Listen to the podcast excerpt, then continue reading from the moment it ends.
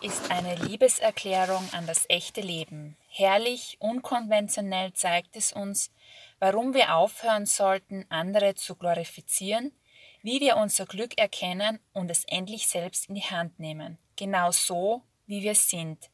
Denn irgendwann bemerken wir, es gibt nur zwei Zeiten, jetzt oder nie. Hallo bei den zwei Verzweifelten. Heute geht's um das Buch Der geile Scheiß vom Glücklichsein von Andrea Weidlich, das wir in dieser Podcast-Folge besprechen. Und zwar die zwei Verzweifelten mit Kerstin Und Daniela. Yeah! Yeah, herzlich willkommen auch von meiner Seite. Bevor wir mit einer kurzen Buchbesprechung starten, Wir haben, machen mit euch heute live eine Buchbesprechung. Genau, wir haben beide das Buch gelesen und würden dann einfach unsere Gedanken, was uns gefallen hat, was uns weniger gefallen hat, ob wir es weiterempfehlen können, mit euch teilen. Ja, zuvor. Kerstin, woran bist du diese Woche verzweifelt? Ich bin diese Woche am Freizeitstress und ich meine Freizeitstress in Zeiten von Corona verzweifelt. Geht's euch auch so, dass ihr gefühlt jeden Tag ein Zoom-Freizeit-Meeting habt, entweder mit Freunden, zum Spieleabend, mit Kollegen? Irgendwie gefühlt ist man nur mehr am Zoom-Meeting machen und es fühlt sich genauso an wie sonst, wenn man im Freizeitstress war und man hatte das Gefühl, man muss jetzt jemanden treffen und jetzt noch jemanden treffen und jetzt auch noch jemanden treffen. Und so ist es teilweise genauso, nur ist man in Zoom und sieht sich nicht mehr live. Also ich würde auch gerne mal an so einem Zoom-Spieleabend teilnehmen. Wieso verzweifelst du da dran? Ach Daniela, dann machen wir einen Zoom-Spieleabend. Das wäre ganz nett. Tja, also daran bin ich verzweifelt, an meinem selbstgemachten Freizeitstress in Zeiten von Corona, wo man nirgends hingehen darf und trotzdem im Stress ist. Kerstin, du musst lernen, Nein zu sagen. Du musst sagen, ich brauche jetzt Zeit für mich. Das Problem ist nur, es ist ganz schwierig, sich eine Ausrede einfallen zu lassen, wenn man nirgendwo hingehen kann. Ich habe noch Arbeit. Wenn man keine Verabredung hat, die man einhalten muss, man nicht länger arbeiten muss, weil man eh zu Hause ist. Das ist ganz schwierig, da irgendeine Notlüge zu erfinden. mein Online-Pilates-Kurs startet heute Abend. Tut mir leid, ich kann nicht dabei sein. Tja, so schlau war ich noch nicht. Aber es ist gut zu wissen, danke für das nächste Mal, falls ich, Ich- wieder in einem Zoom-Freizeitstress sein sollte. Ich arbeite bei der Telefonseelsorge als Nebenjob und meine Dienstzeit ist abends nach 18 Uhr. Ich kann leider nicht zum Zoom-Meeting kommen. Ich betreue eine Sex-Hotline ehrenamtlich in Zeiten des Coronas und kann deswegen nicht zu meinem Zoom-Meeting erscheinen. Das hättest du sagen sollen. Gute Alternativen, ich notiere mir alles fürs nächste Mal, für meinen Freizeitstress. Passt. Sehr gut. Wunderbar. Freut mich, dass ich dir helfen konnte. Und es freut mich. Andererseits sollte ich dankbar sein, Freizeitstress zu haben, weil ganz, ganz viele haben es nicht. So wie ich zum Beispiel. So wie du. Viele Mütter, viele Väter, viele Eltern, viele Ja. Krankenschwester, viele Ärzte, die haben viele ja auch keine Verkäuferinnen. Freizeit. Stimmt. Da, da liegt der Hund begraben. Die haben keine Freizeit. Genau. Und ich habe sehr viel Freizeit und keinen Stress, weil ich keine Zoom-Meetings habe. Das wird sich jetzt ändern. Jetzt wollen sicher ganz viele Zoom-Meetings mit dir, Daniela, haben. Ich hoffe es. Meldet euch bitte bei mir. Unter der Nummer Piep. Also, der geile Scheiß vom Glücklichsein. Wer fängt an? Daniela. Beim geilen Scheiß vom Glücklichsein beschreibt die Autorin ihre Informationen, wie man doch glücklich wird, beziehungsweise auch glücklich werden kann. Sie ist übrigens auch Single und nimmt jetzt nicht jeden, aber ich nehme an, es gibt auch nicht so viele, die sich die Dame ansprechen zu trauen, weil ich muss sagen, die, ich finde, die sieht schon sehr gut aus. Die ist sehr attraktiv und Ja. hat definitiv was im Köpfchen. Ja? Ja, ich denke, das erschreckt Männer ein wenig, wenn die Dame gut aussieht und, auch noch und- schlau ist. Und klug ist, ihre Ja. eigene Meinung hat Ja. und, Und dazu tough. steht und tough ist. Genau, ja. Ja, kann ich mir gut vorstellen. Also ich glaube auch, dass, die, dass das Leute abschreckt. Ich habe ja ein bisschen so wie du auch notiert, was hat uns gefallen, was nicht so. Und ich habe so meine Kategorien gefunden und eine Kategorie war wo ich mich selbst oft wiedererkannt habe. Und das ist zum Beispiel, darüber schreibt sie auch in diesem das brave, liebe Mädchen-Syndrom, was ich definitiv habe. Also dieses es immer allen recht machen, nie widersprechen, nie Nein sagen, ja immer brav. Wie ich dir gerade gesagt. Genau, brav, lieb sein, ja niemanden verärgern und so weiter und so wird immer höflich, immer nett, so wie man es halt als Kind beigebracht bekommen hat und was halt einem noch immer mithängt, so ein bisschen. Ja, ich glaube, ein Großteil dazu, zu diesem Syndrom, trägt die Erziehung bei und eben, dass du ein Mädchen bist, denn Jungs dürfen, wenn sie jung sind, so im Kindergartenalter, Jungs dürfen böse sein, Jungs dürfen durch den Matsch, Jungs dürfen auch mal blöde Sprüche loslassen und man tut es einfach damit ab mit, er ist ein Junge. Aber sobald du das als Mädchen machst, kommt als erstes der Satz, du bist ein Mädchen. Mhm. Sowas macht man als Mädchen nicht. Genau. Du hast das Mädchen Kleidchen an und die dürfen nicht schmutzig werden und du musst lieb sein und du musst brav sein und du musst süß sein und dafür wirst du gelobt als Mädchen. Genau, das ist deine Rolle in diesem Leben. Genau, und das schleppt man dann offensichtlich noch in den 30er Jahren auch mit, ja? Ja, genau. Und deshalb glaube ich auch, dass Frauen auch in der Berufswelt sich nicht trauen, um Gehaltserhöhungen zu fragen, sondern dass sie einfach damit zufrieden sind, wenn sie gelobt werden. Definitiv. Weil ja. das ist das, was man als Frau im Leben erreichen muss, dass man gelobt wird und dass jemand sagt, du bist brav. Mhm, genau. Ja.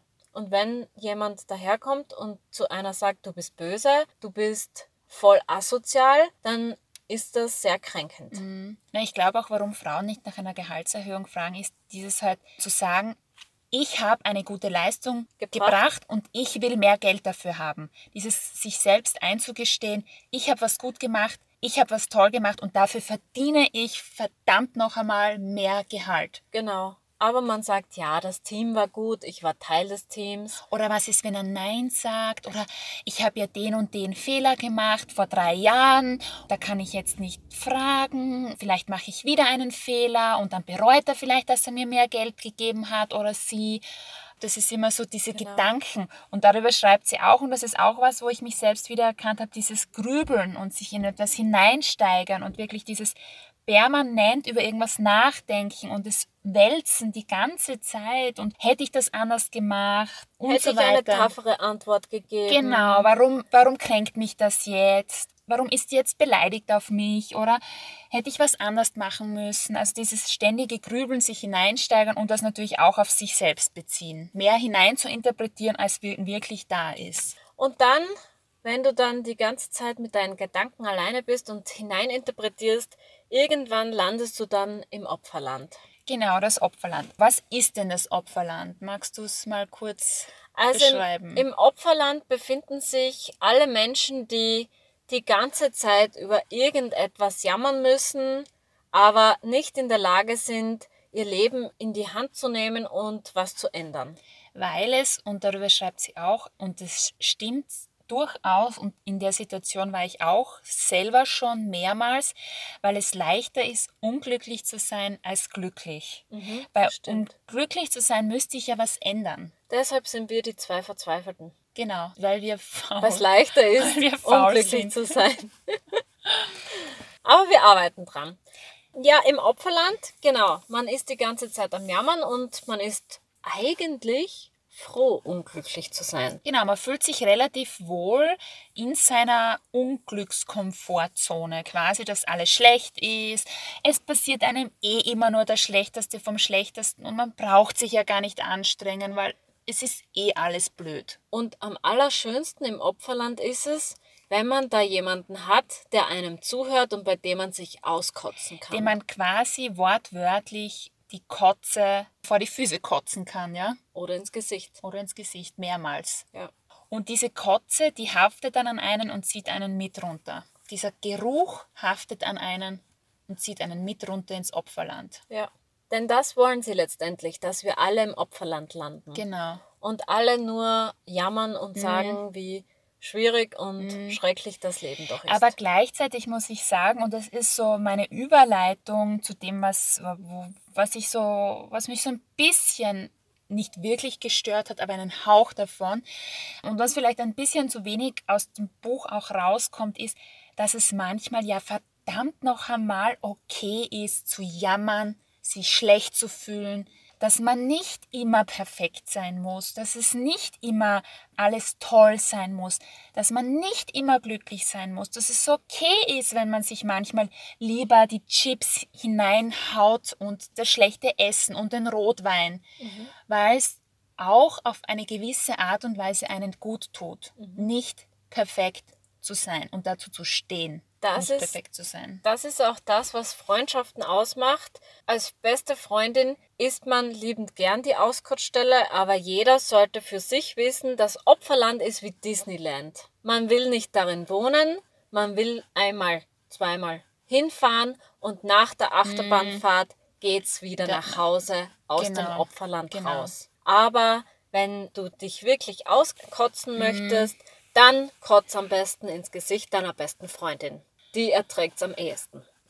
Oder wo auch immer, aber kotzt dich definitiv aus und es sollte halt jetzt nicht eine Regelmäßigkeit haben, wie du sagst. Aber die Gefahr finde ich immer, und das ist so mein bisschen mein Problem mit diesem glücklich sein und sich selbst lieben und akzeptieren und body positive, so toll das alles ist, aber es erzeugt auch immer einen gewissen Druck du musst dich jetzt selbst lieben und du musst jetzt glücklich sein und du kannst ja gar nicht anders sein. Und ich finde, so ist das Leben nicht. Man kann nur glücklich sein und man lernt Glück zu schätzen, wenn man davor wirklich durch die Scheiße gegangen ist, unter Anführungszeichen. Mhm, das stimmt. Und erst dann kann man Glück wertschätzen und man kann sich selbst auch erst lieben, wenn man sich selbst auch in einer gewissen Art und Weise kennengelernt hat. Seine guten Seiten, seine schlechten Seiten.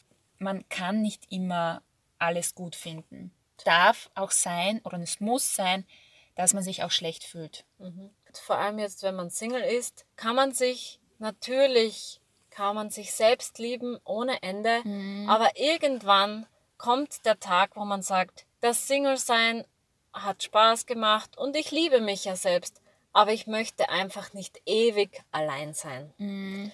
Und da gibt es auch das Kapitel, Single kann man das heilen?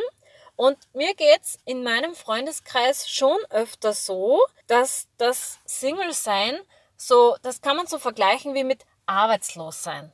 Wenn man arbeitslos ist, wird man schief angesehen und wenn man sagt, man ist Single, wird man genauso schief angesehen. Und man bekommt da so eine Art Mitleid mitgeliefert, wie wenn man ohne anderen Partner nicht leben könnte. Wie wenn das ein riesen Fauxpas ist, dass man nicht zu zweit unterwegs ist. Wie kann man bloß allein überleben? Mhm. Also das ist dann so, Langzeit-Single ist dann so wie Langzeit-arbeitslos, schwer vermittelbar und jeder sagt dann, okay, hoffnungslos verloren. Und das stimmt nicht. Man nimmt einfach nur nicht jeden, mhm. sondern man ist es sich selbst so viel wert, nicht den nächstbesten zu nehmen, sondern auf was zu warten oder auf jemanden zu warten, der es wert ist, dass man mit dem mhm. eine Beziehung eingeht. Geht es jetzt darum, den richtigen zu finden oder geht es jetzt darum, jemanden zu finden, damit man nicht alleine ist? Mhm. Das ist hier die Frage. Mhm. Ja, manchmal hat man so ein bisschen das Gefühl, dass die Gesellschaft oder die Leute es besser finden, du bist in einer unglücklichen Beziehung, aber du bist in einer Beziehung ja, absolut. Als du bist alleine. Also es wird noch eher akzeptiert, dass du eine Kack-Ehe hast, dass ihr ständig euch streitet, dass ihr unglücklich seid, dass ihr jeden Tag am Morgen aufwacht und den Menschen neben euch hasst, abgrundtief hasst. Das wird akzeptiert. Und dann kriegst du auch die Staatsbürgerschaft im Opferland. Genau, das wird akzeptiert. Aber zu sagen, ich bin alleine, weil ich eben nicht jeden nehme, und ich bin glücklich darüber und ich bin stolz drauf, das glaubt dir prinzipiell niemand. Nein, weil es unvorstellbar es ist, ist. Alleine sein ist noch immer bei uns in unserer Gesellschaft eine Schande ein bisschen. Mhm. Vor allem als Frau alleine sein ist noch immer so ein bisschen, tja, die übrig gebliebene quasi oder die hat niemanden gefunden. Ja? Das ist auch so ja, eine Art Diskriminierung, würde ich sagen. Denn Männer, die in den 30ern oder auch 40ern alleine sind, sind äh, Junggesellen, heiße Typen. Haben noch genug Zeit, sollen sich jetzt einmal austoben, sollen jetzt einmal, ja, ja sich ausprobieren quasi. Und bei Frauen, Problem, bei ja. Frauen Anfang 30 fängt es dann schon an, dass so gefühlt fängt So. die Uhr zu ticken an. Genau, so, die hat keinen. Freund, die hat keine Kinder. Genau, genau. Ja. Die endet quasi mit 20 Katzen irgendwo im Genau. Wohnwagen. Betrauert sie alle. Also, genau, also noch fünf, fünf Jahre geben wir ihr noch. Dann ist quasi das Kreuzzeichen Dann über ihr gemacht. sie ins Kloster. Und genau, sie ist für nichts mehr zu gebrauchen. ja, das Ja. Leben ist vorbei. Das Leben ist vorbei, genau. Für Frauen Krass, oder? Ende 30 ist das Leben vorbei. Merkt euch das. Für Frauen Ende 30 ist das Leben vorbei. Herzlich willkommen bei Die Den zwei zwei Verzweifelten. Kommt zu uns, wir nehmen euch gerne auf. Alle die Frauen Ende 30, 40 plus, 50 plus. egal was, herzlich willkommen, tretet unserem Club bei. Ja. Welches Kapitel hat dir noch gefallen? Ich bin eigentlich schon so weit durch, was ich mir jetzt bei, wo ich mich selbst oft wiedererkannt habe, notiert habe. Mein nächstes Thema, wo ich mir notiert habe, war schön fand ich. Und da habe ich mir ein paar Sätze oder so Ideen rausgeschrieben, die ich einfach lustig, nett, schön fand. Ich hätte da noch Oh, ein okay. Kapitel, das Schweigen der Männer, das ich gerne noch besprechen würde, weil ich gern wissen würde, geht es euch genauso?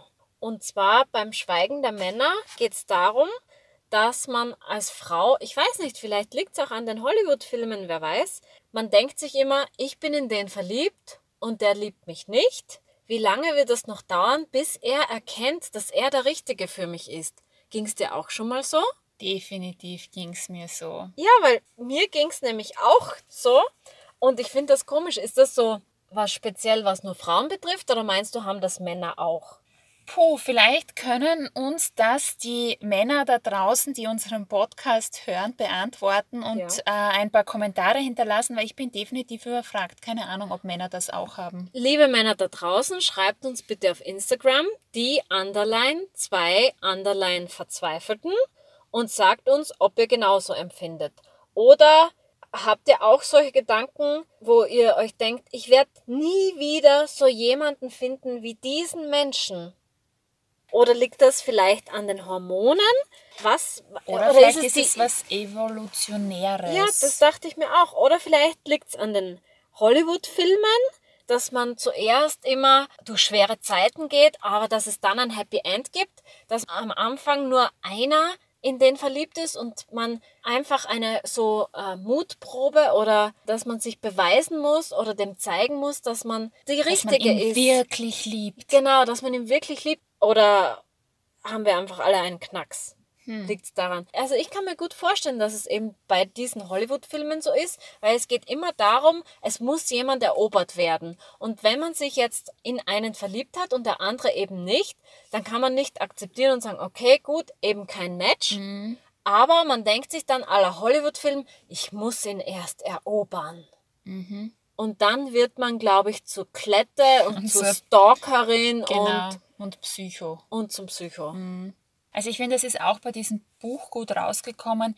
Dieses, da gibt es ja auch einen, einen, einen Film, wenn wir bei Hollywood-Filmen sind, er steht einfach nicht auf dich. Absolut toller Film. Und das ist auch so was, das ist verdammt schwer zu akzeptieren. Er schreibt nicht zurück, er meldet sich nicht und wenn dann nur, wenn es ihm passt. Er behandelt dich schäbiger als schäbig Ja.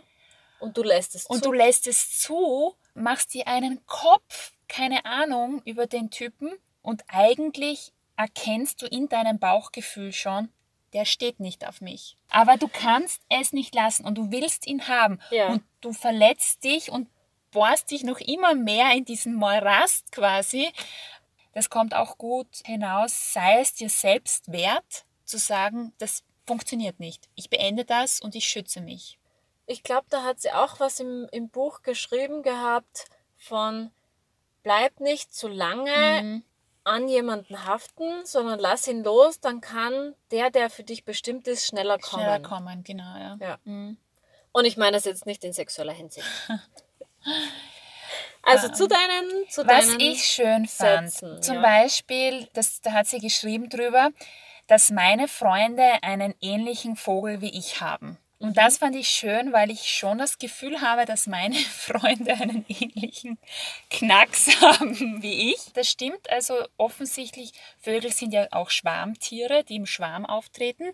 Und offensichtlich schart man auch als Mensch Menschen mit einem ähnlichen Vogel um sich. Dann fand ich sehr, sehr schön die Frage, braucht uns die Welt perfekt, wenn sie es selbst nicht ist? Und dann gab es ein Kapitel, wo es auch, darüber schreibt sie auch eigentlich in mehreren Kapiteln über diese Instagram-Welt, über diese perfekte Welt, wo du dir die Fotos anschaust und dir denkst, oh mein Gott, was haben die für ein Traumleben, ein Traumhaus, ein Traummann, ein Traumkind, keine und tausend Ahnung. wunderbare Filter. Und ja, und eine Haut wie aus Pfirsich und Watte, makellos.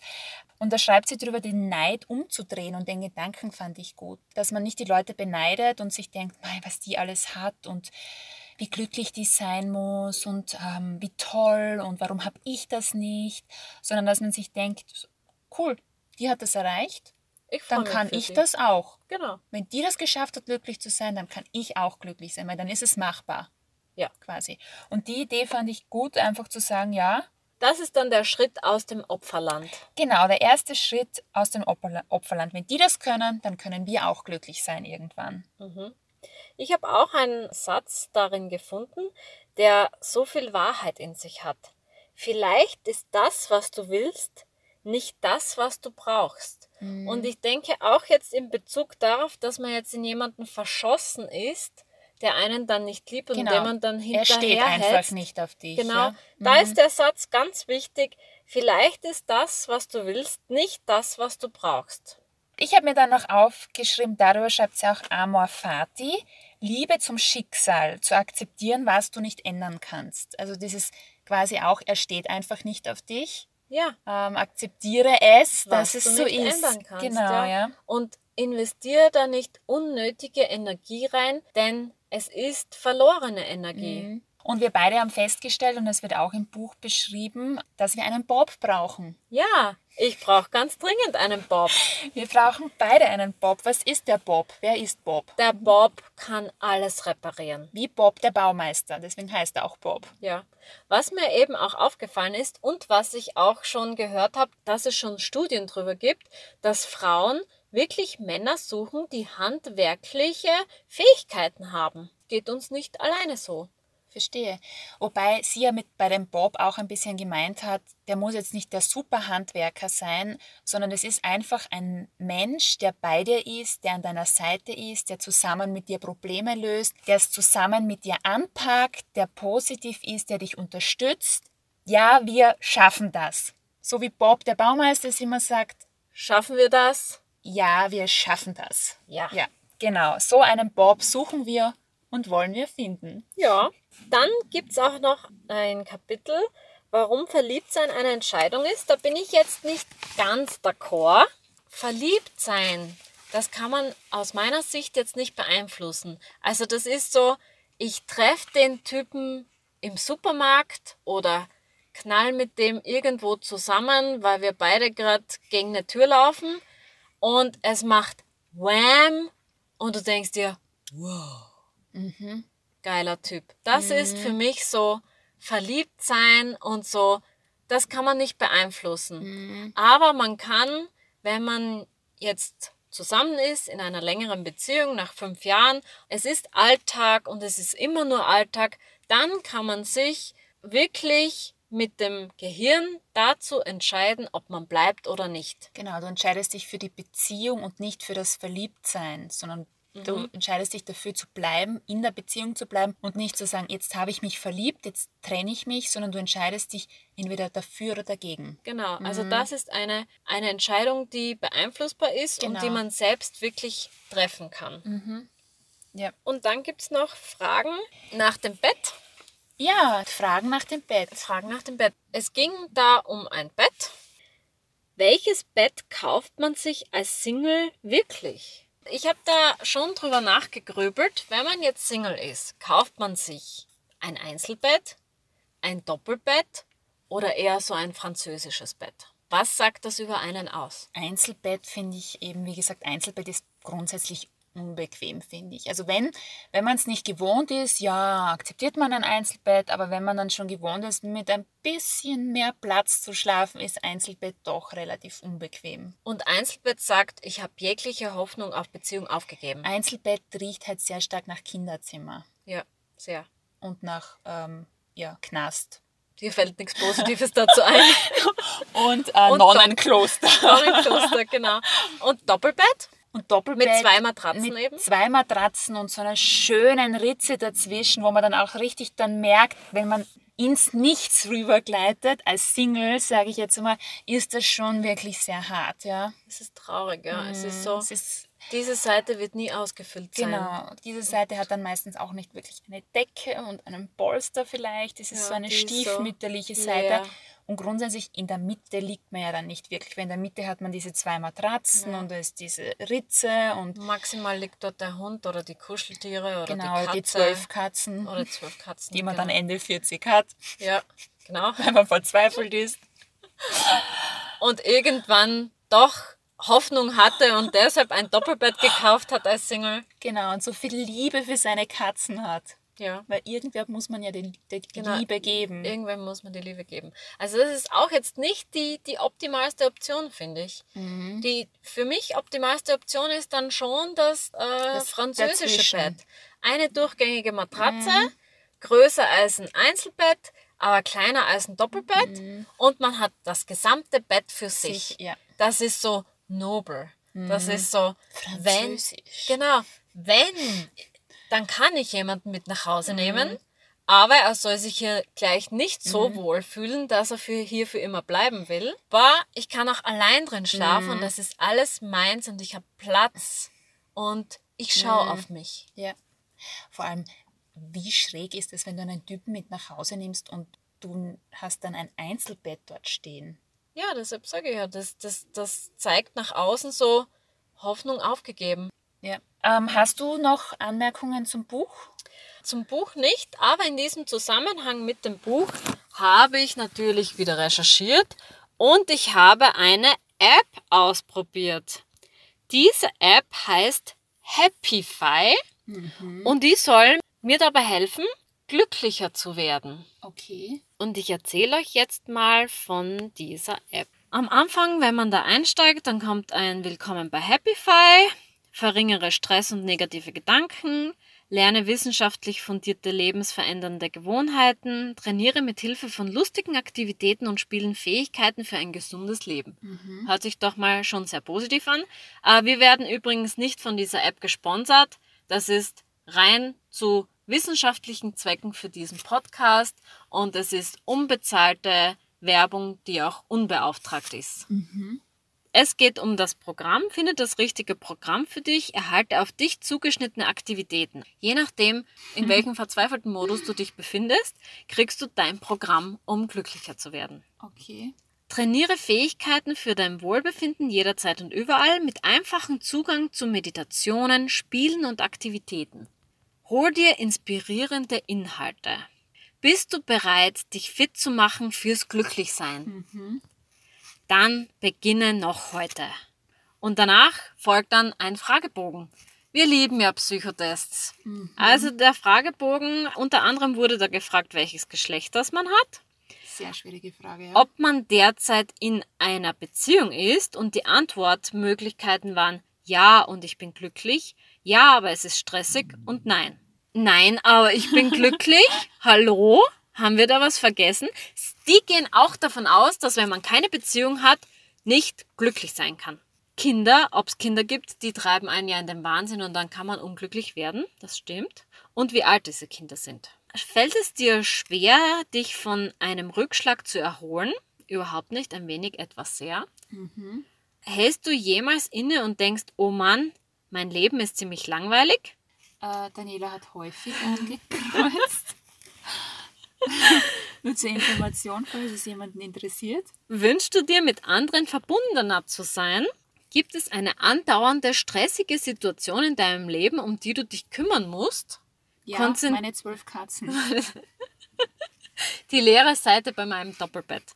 Konzentrierst du dich auf Dinge, die in der Vergangenheit passiert sind oder die in Zukunft passieren könnten, anstatt den Augenblick zu erleben? Mhm. Sehr gute Frage, ja. Gibt es einen Gesundheitszustand oder eine gesundheitliche Sorge, die momentan dein Glück, Wohlbefinden beeinflusst? Und danach wird dir dann vorgeschlagen, wie häufig du das machen solltest, also so drei, vier Mal pro Woche. Und es wird dir dann angezeigt, wie dein Glücklichkeitsfaktor äh, steigt. Mhm. Umso öfter die, du die App nutzt, desto höher steigt der Glücklichkeitsfaktor. Und diese App erinnert dich auch immer wieder daran, sie zu benutzen, um glücklicher zu werden. Sie sagt dann immer, du sollst ein Programm machen und bei mir ist es so, dass sie mir vorschlägt, überwinde deine negativen Gedanken, beginne positive Emotionen in deine Bank einzuzahlen. Mhm. Also es gibt eine Glücksbank. Das kann ich mit der Kraft des positiven Heißluftballons machen. Das ist so eine Übung. Oder heutiger Triumph, danke, danke, danke. Oder ich möchte gern fühlen, Umfrage. Und dann gibt es natürlich deine Fähigkeiten, die sind genießen, danken, aufstreben, geben, Empathie zeigen und erfrischen und wie weit du in diesen Fähigkeiten schon fortgeschritten bist. Bei der Daniela steht überall eine Eins. Ich habe auch noch nichts gemacht, muss ich dazu sagen. Ich werde diese App jetzt dann testen und schauen, ob ich glücklicher werde. Und du wirst unsere Podcast-Hörer am Laufenden halten und schauen, ob du dich entverzweifelst. Genau. Und dann muss ich aus diesem Podcast aussteigen oder wir nennen ihn um die Verzweifelte und die Glückliche. Hast du jetzt noch was fürs Buch oder für deinen äh, für die App? Ähm, was ich empfehlen kann jetzt zu diesem Buch ist, wenn ihr jetzt verzweifelt seid oder wenn ihr gerade eine Beziehung beendet habt, lest das Buch unbedingt. Es ändert eure Sichtweise auf die Dinge. Was ich empfehlen kann, lest das Buch immer gemeinsam mit einer Freundin, denn es ist viel lustiger, sich gemeinsam darüber zu unterhalten, so wie wir es gerade getan haben. Kerstin, ich würde sagen, wir können das Buch absolut empfehlen. Wir können es definitiv weiterempfehlen. Und auch als nettes Geschenk oder? Als, absolut. Also ich, ich habe schon überlegt, es ähm, Freundinnen weiterzuschenken. Es ist ein Buch, das Lust macht zu lesen, das sich mit einem positiven, angenehmen Gefühl hinterlässt und wo du dich selbst wiedererkennst und was dich definitiv anregt, gewisse Dinge zu ändern, zu hinterfragen und einfach mehr Glück in dein Leben zu lassen, ja? Genau. Was ich jetzt noch habe, ist, während ich das Buch gelesen habe, sind mir ein paar Fragen durch den Kopf gegangen. Mhm. Und ich dachte, das wäre doch lustig, wenn wir diese Fragen der Daniela stellen. Eine Fragerunde mit mir. Und die Daniela darf darauf Antworten geben und wir starten einfach. Ja. Das Quiz kann beginnen. Arm und glücklich oder reich und unglücklich? Was wäre dir lieber, Daniela? Naja, also ich bin dann eher reich und unglücklich. ja, ich gebe es zu, ich weiß. Es, es ist sehr, sehr egoistisch, aber ich bin ja eh unglücklich, mhm. aber dafür reich. Die nächste Frage. Eine heruntergekommene Wohnung, aber die tollste Aussicht der Welt?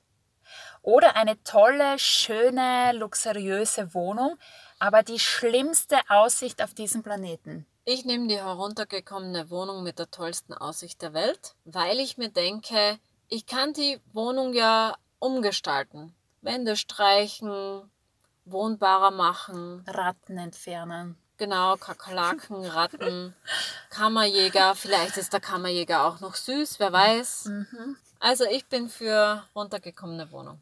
Darf man eigentlich Single und trotzdem glücklich sein oder braucht es zum Glück immer zwei? Nein, man darf Single und glücklich sein. Also für alle da draußen, die Single und glücklich sind, bewahrt euch das. Im Buch geht es ja auch sehr viel um Dankbarkeit und Glück. Für was bist du dankbar?